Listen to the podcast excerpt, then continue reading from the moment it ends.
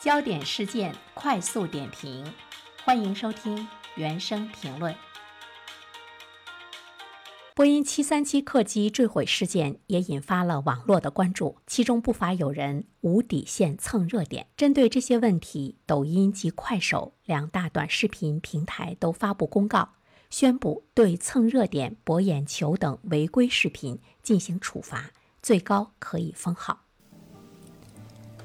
啊，对于这样的一个事件呢，其实我们会看到抖音，呃，和这个快手，它的反应速度呢还是比较快的哈。那我们知道啊，呃，简单的这样的一种公告或者是一种规定，它是限制不了呢一些无良的自媒体人借助这样的事件来蹭热度、来引关注、来博眼球。抖音和快手，呃，也开始呢进行了严格的一个监控啊，违规者呢立刻给你封号。是希望这个封号呢是这个永久的，甚至于呢是终身的哈。蹭这样的事件的热度呢是大有人在。呃，东航这一次的波音七三七客机坠毁事件，其实心情特别的沉重，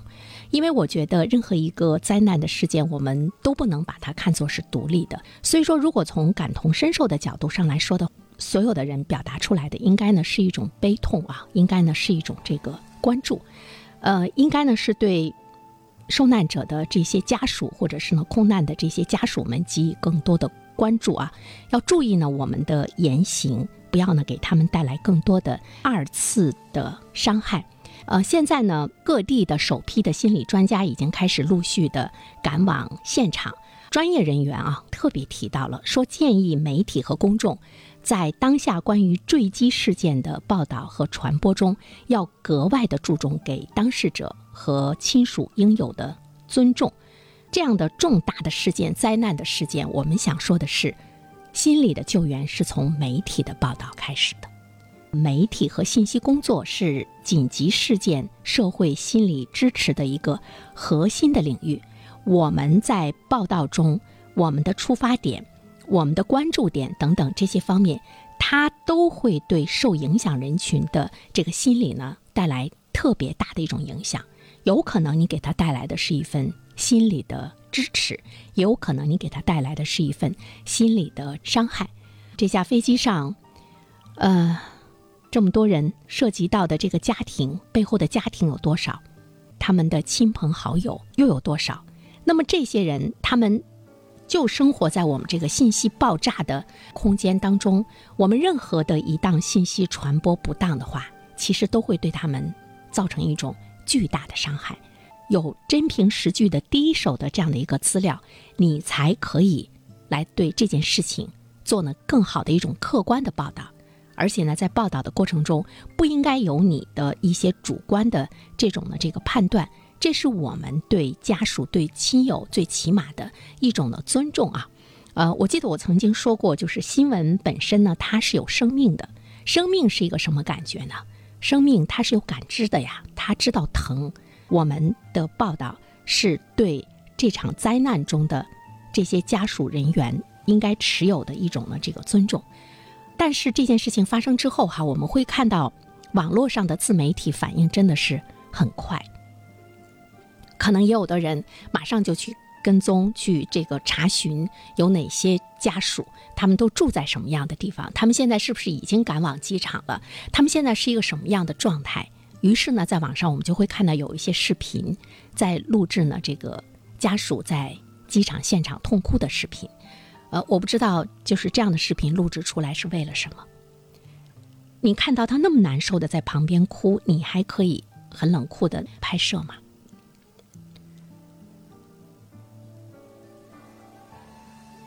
媒体传播的原则是你不应该传播家属陷于悲痛的这个画面的，因为你涉及到了他们的隐私。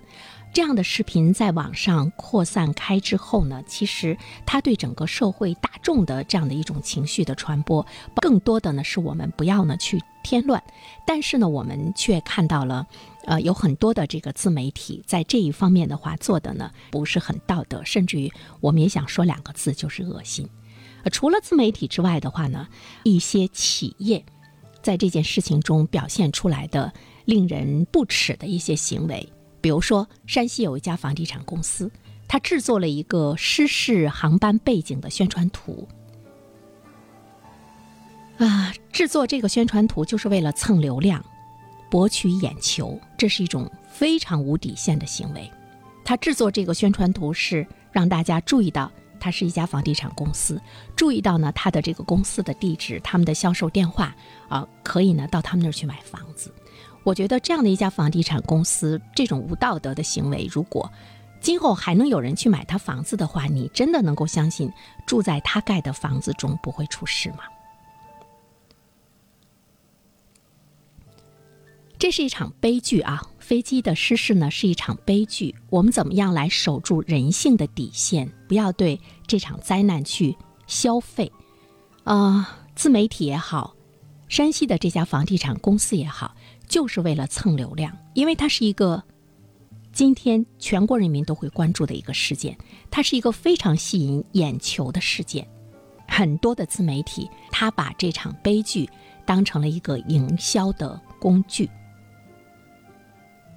所以，这种行为大量的普遍存在的时候，其实你看到的是什么呢？看到的是社会的一种冷酷，也是令人很发指的一种呢社会的现象。无论是这个抖音还是快手，我希望更多的这个平台，包括微博、包括微信等等，都应该发出呢这个公告，对于蹭热点、博眼球的这些违规的视频，还有呢谣言，什么都不用说，直接封号。可以去探索一下是什么让他们这样不要脸？他们不怕被骂吗？实在是令人佩服。而且呢，这种本领在我们一大批的自媒体人的身上已经茁壮的成长起来了。就是脸皮真的特别厚，说脸皮厚，机关枪都打不透。这些脸皮厚的人，我估计大炮都轰不透。就是他们已经自我异化了。那现在对于很多的年轻人来讲，真的都是梦想呢去做自媒体，呃，为什么呢？他真的是想做一个媒体人吗？其实不是，是因为我们的社会呢宣传了一些自媒体人一夜暴富，获取了多少多少流量，抓住了什么什么样的事件，如何去蹭流量，他如何变成了大 V，他如何有了呃这个非常丰厚的收入，他对于今天的年轻人来讲有着致命的吸引力。我们今天的年轻人呢，因为太着急了，因为年轻人太着急了，他们真的想一夜暴富，吃互联网流量的这些自媒体人，几个一下子暴富起来，他就跟我们的年轻人有了一种致命的吸引力，因为他们觉得这太容易了，天天盼着出事儿，哪出事儿之后呢，我马上就去消费它，我就去蹭它，不定我蹭了哪一点，我一下子就出名了。所以说，现在我们就会看到，成为一个自媒体人，成为一个优秀的自媒体人的门槛，并不是说你的文笔有多厉害，你的创意有多厉害，你的剪辑功夫有多厉害。第一个门槛是，你要足够的脸皮厚，你要足够的学会挨骂。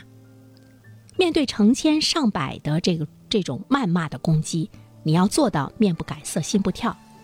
这个挺可怕的。我们想一想，如果我们的年轻人都成长成了这样的话，你不觉得挺可怕的吗？就是他对外界的这种评价已经不在乎了。比如说，我们说他无良，我们说他无道德，我们说他不要脸，但是他已经无所谓了。他觉得，只要我能挣着钱，我就是成功者。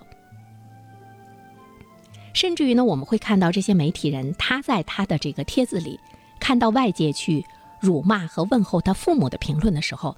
他还会觉得兴奋，他觉得流量来了。骂我的人，你也成了我眼中宝贵的财富，因为你是流量啊。无论你是去骂他的，无论你是去夸他的，只要你去关注他，只要能够给他带来钱，他做什么都可以。那么，如何在获取流量、分享有效的信息、传递正面的价值之间找到一种平衡？就是说，在人性和良知和冰冷的数字之间找到一种平衡，应该呢是这个行业需要去一直探索的。我们一直在进行，呃，说这个自媒体传播主体你要有自律的意识。其实这种自律的意识呢，是我们外界给予了他们更高的一种期待。我们希望他有道德感，这种道德感呢，也是我们给予他的一种更高的期待。其实我觉得真正的。能够制约或者是有禁止的一种行为，一定是外部的法律的监管。但是呢，大众传媒事业的发展，你不可能让自媒体人在我们的生活状态中的消失，因为今天的这种计算机和网络的技术，包括智能手机终端的快速发展，自媒体的平台的使用已经是越来越广泛了，使得。全国甚至于全世界范围内，不同的思想意识和价值观念都是在共同的充斥在呢互联网中。互联网技术本身它就是具有开放性和这个全球性的，再加上自媒体的随意性和即时性特点，它当然就使得我们的网络变成了一个大的熔炉，里面充斥着各种的意识形态和这个文化。又因为意识形态和价值观的不同，就会呢有一种层次感。什么样的人都可以在自媒体去发声的时候，我们其实对自媒体呢是应该保持着理性的。至少我觉得，从我们老百姓的角度上来说，我们不去点击它，我们不去相信它，我们不成为被它消费的流量，是我们可以做到的。